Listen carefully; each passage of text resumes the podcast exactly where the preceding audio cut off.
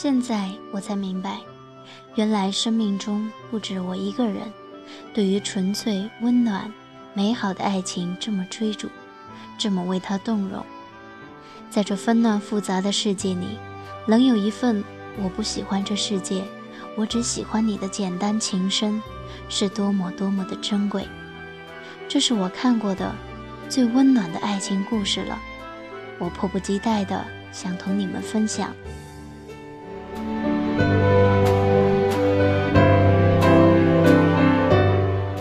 不喜欢这世界，我只喜欢你。作者：乔伊，演播：朱克。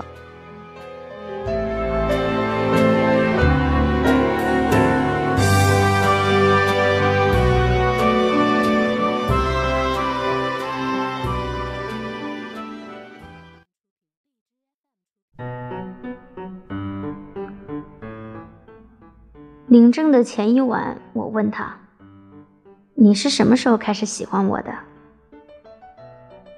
不记得了。可是为什么是我呢？为什么不是你呢？我很小气又爱吃醋，我也是。我怕自己不值得你喜欢，我也是。我没谈过恋爱，不知道爱情是什么，我也不知道。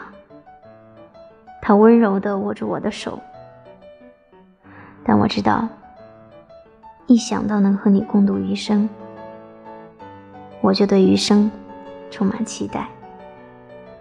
十六岁，我们共用一个课桌，胳膊与胳膊相距不过十厘米，我的余光里全是他。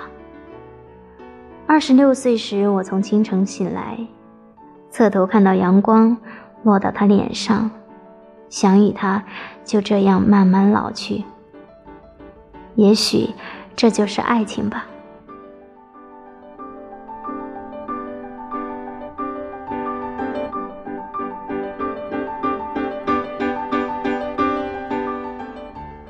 读书的时候，F 同学是我们学校的传奇，长了张 TVB 里反恐精英的正气脸，成绩好到逆天。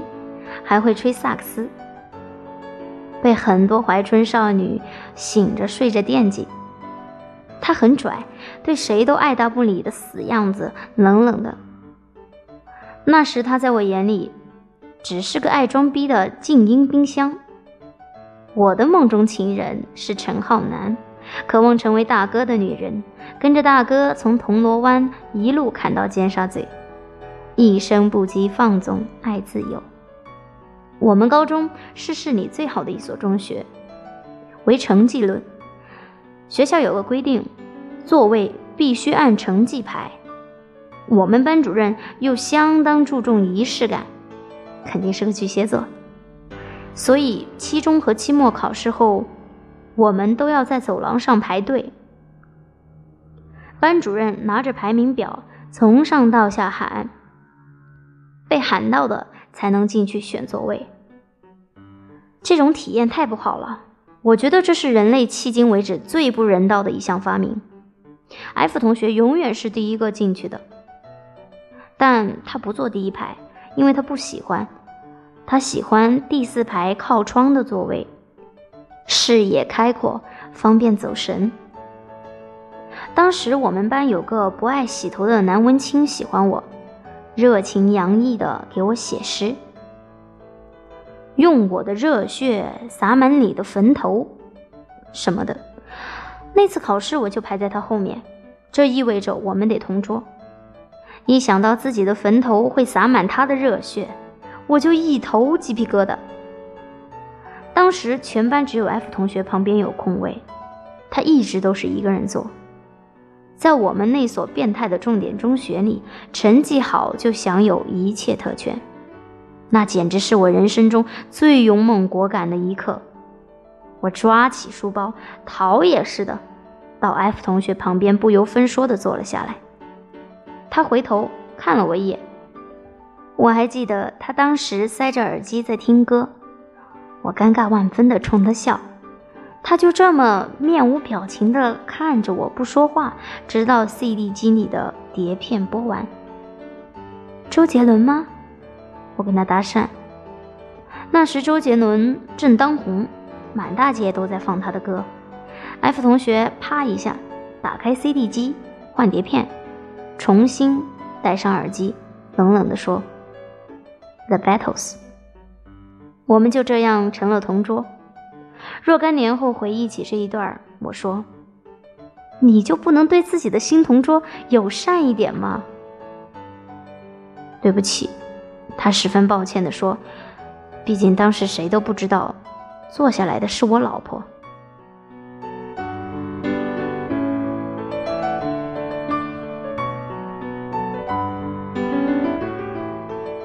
F 同学说话特别惜字如金，能用单音节词的绝不用双音节，能用词语的绝不用句子，能用一句表达的绝不用两句。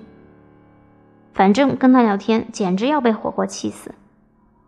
他小学时候学过一段时间的萨克斯，就是因为他性格孤僻。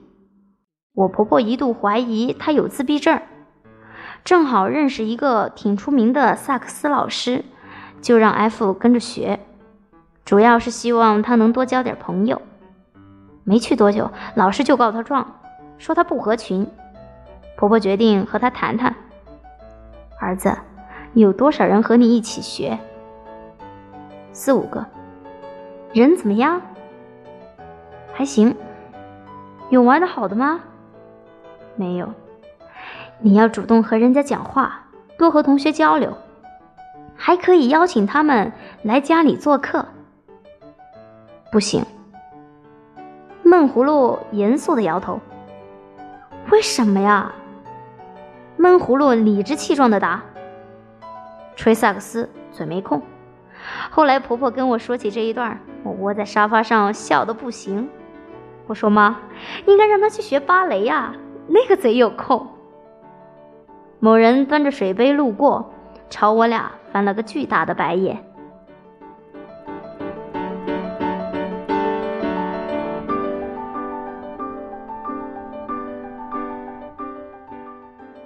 我初中时做了场挺大的手术。因为开刀导致神经损伤，有好几年我整个背部都没有知觉。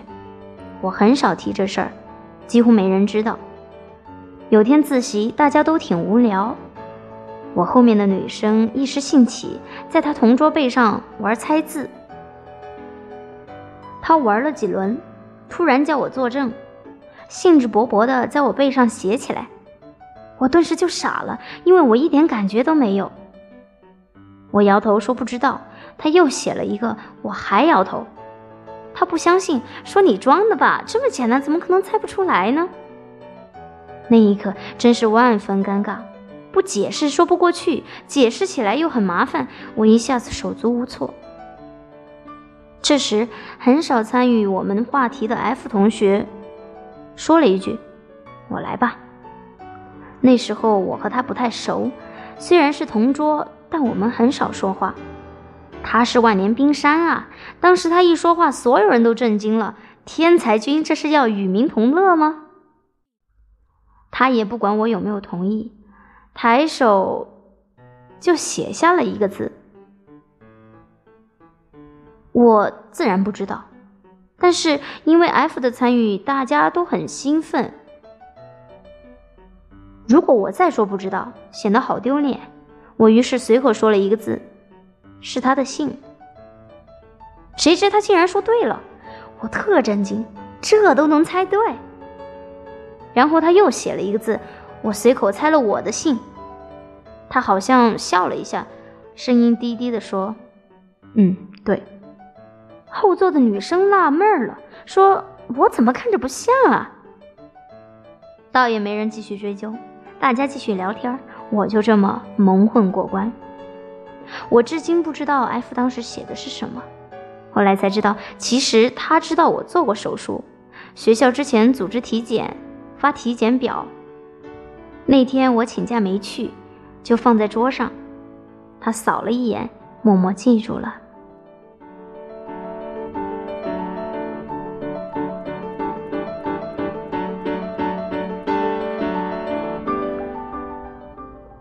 如果说 F 同学是看一眼就记住先生，那我就是看几眼都记不住小姐。我数学很差，他数学很好。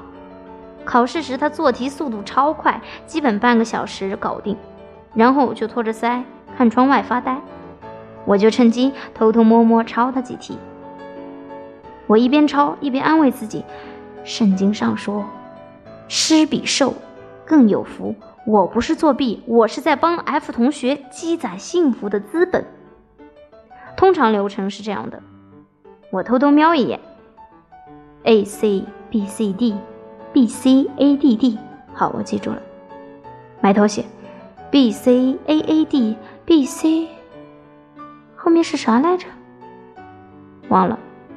再偷偷瞄一眼，哦哦哦，B C A A D，埋头写，等等，最后一个是 B 还是 D 啊？没看清楚。再偷看一眼，发现某人居然把卷子折起来了。抬头，他正一声不吭，满脸的鄙视的瞪着我。我干笑两声，缩回去，努力回想究竟是 B 还是 D，死活都想不起来了。然后就听见他冷冷的说：“是 D。”他吐槽：“抄的不会，蠢死算了。”我忍辱负重的假装没听见。F 同学是数学课代表。还没有同桌的时候，我俩基本没有任何交集。但有一件事情我印象很深刻。有一次发数学卷子，老师把卷子分成两摞，一摞是及格的，交给 F 发；另外一摞是不及格的，老师自己发。我自然是在不及格的那一摞。发到我的时候，老师很嫌弃地说：“这么简单的题。”这么简单的选择题只对四道，我就是教一头猪，他也学会了。F 抱着卷子，正好走到我旁边，瞥了一眼，十分有正义感的替我反驳：“他对了五道。”老师有点下不来台，全班发出很暧昧的一声：“哇！”从此我多了个外号，叫五道。后来我来北京工作，公司正好就在五道口，简直是神一般的诅咒。说起这件事情，F 同学一点印象都没有，根本不知道我这个外号是拜他所赐。不过，F 同学的数学课代表当了几个月就被撤职了，原因是这货脸盲，还记不住名字，卷子永远发错人。